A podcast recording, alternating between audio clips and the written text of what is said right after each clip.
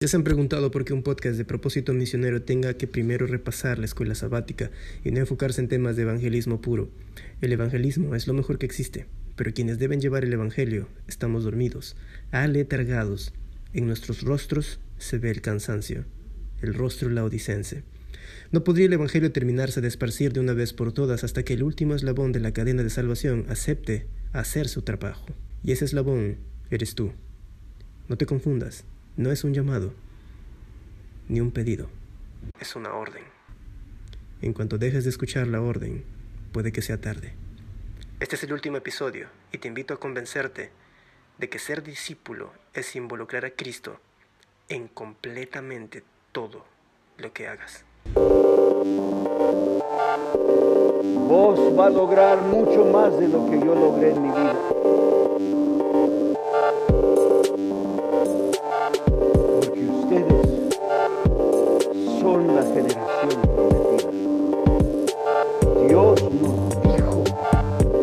Levantaría un ejército de jóvenes. Toda mi vida, toda mi carrera ministerial se ha enfocado en ver esta promesa cumplida. Tú eres el cumplimiento. El amor. El bendito e infinito amor de Dios por una raza engañada, una raza que le dio la espalda cuando tuvo todas las pruebas de su gran amor. Eva y Adán decidieron ser ellos los dueños de su propio destino, de sus propios cuerpos, de su vida.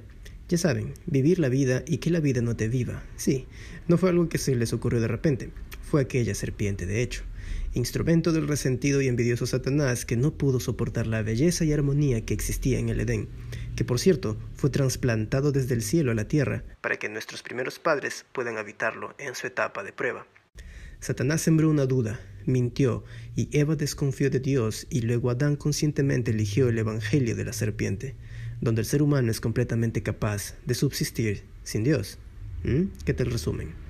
Pueden tacharnos de fundamentalistas por definir solo dos opciones, pero la Biblia es clara al respecto. Podemos filosofar, decir que Moisés estaba metiendo con los dioses egipcios cuando habló de la serpiente, etcétera, etcétera, etcétera. Busquen la corona del faraón si tienen dudas, pues allí también se ve que la serpiente era alguien importante en Egipto. Pero bueno, el relato describe claramente lo que sucedió hace más de 6.000 años en ese huerto. Por un lado, Dios, un creador, que al verse obligado a expulsar a un tercio de ángeles de la santa ciudad, desea volver a llenar ese espacio vacío y decide crear a una raza nueva en un mundo nuevo. Y los llamará humanos, cuyo destino final será llenar el vacío de aquellos ángeles rebeldes en el cielo.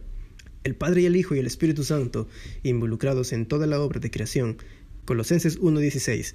En pocas palabras, Dios creó todo por medio de Cristo y para Cristo. ¿Tenías alguna duda de ello? Bueno, ya no tienes por qué tenerla. Por otro lado, un ser en rebelión, expulsado de la santa ciudad por declarar su desprecio a la ley inmutable de Dios el Padre, llevaba ya tiempo fuera de la ciudad tratando de enrolar cuantos mundos y seres inteligentes pudiese convencer, pero nadie le había dado cabida.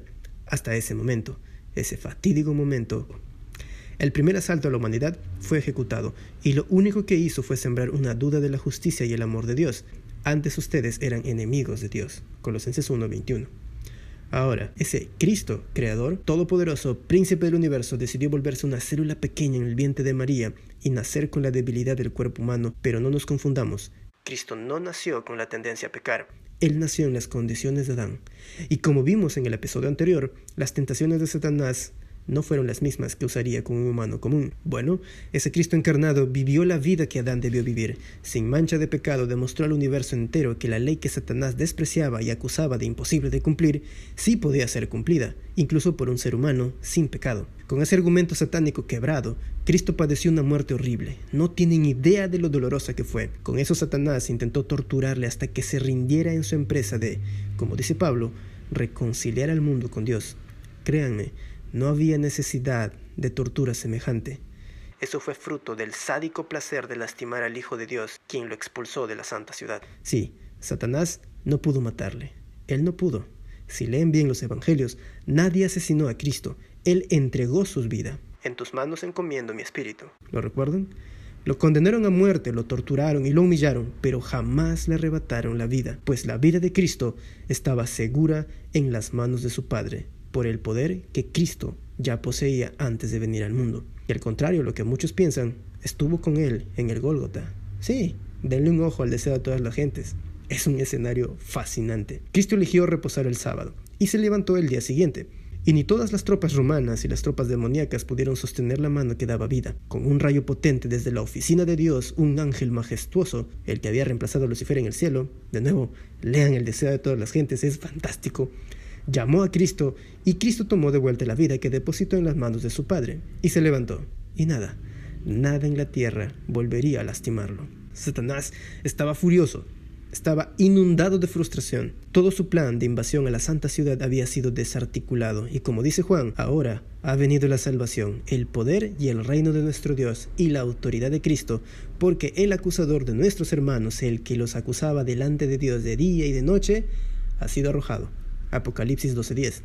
Satanás estaba perdiendo su autoridad sobre la tierra. Los demás mundos esperaban la estocada final sobre él, y Cristo tomó la estaca y la puso en las manos de un grupo de pequeños humanos pecadores.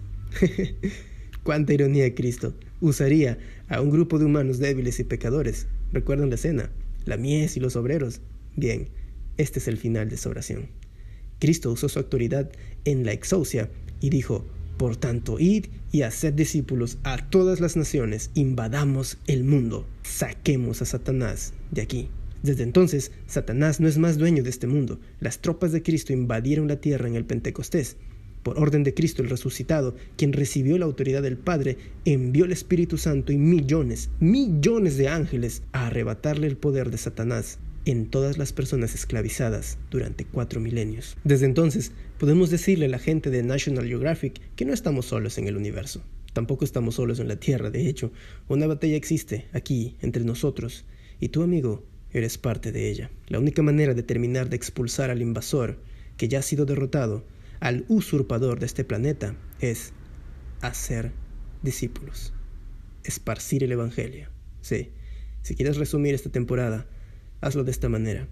Esparcir el Evangelio es hacer discípulos. Y para ello debes seguir el método de Cristo, no el del pastor, no el de la iglesia, no el de tus padres, ni de tu profesor, ni el tuyo mismo. No, el método de Cristo. Y en ese método encontrarás que así como Cristo dejó todo en el cielo por ti, tú debes entregar completamente todo a Él. Esa será la final estocada, Satanás. Así precipitaremos los eventos que traigan a Cristo a esta tierra.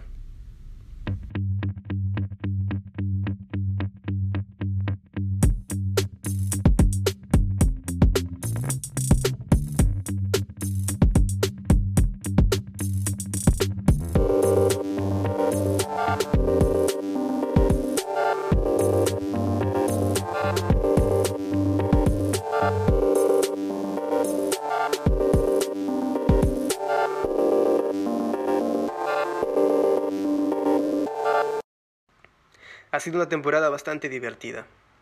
Es mi primer intento de podcast, así que les pido disculpas si han notado algunos errores. Sin embargo, llévense la promesa de que la próxima, si es que hay próxima, será mucho mejor. Los espero, algún día, pecadores rescatados.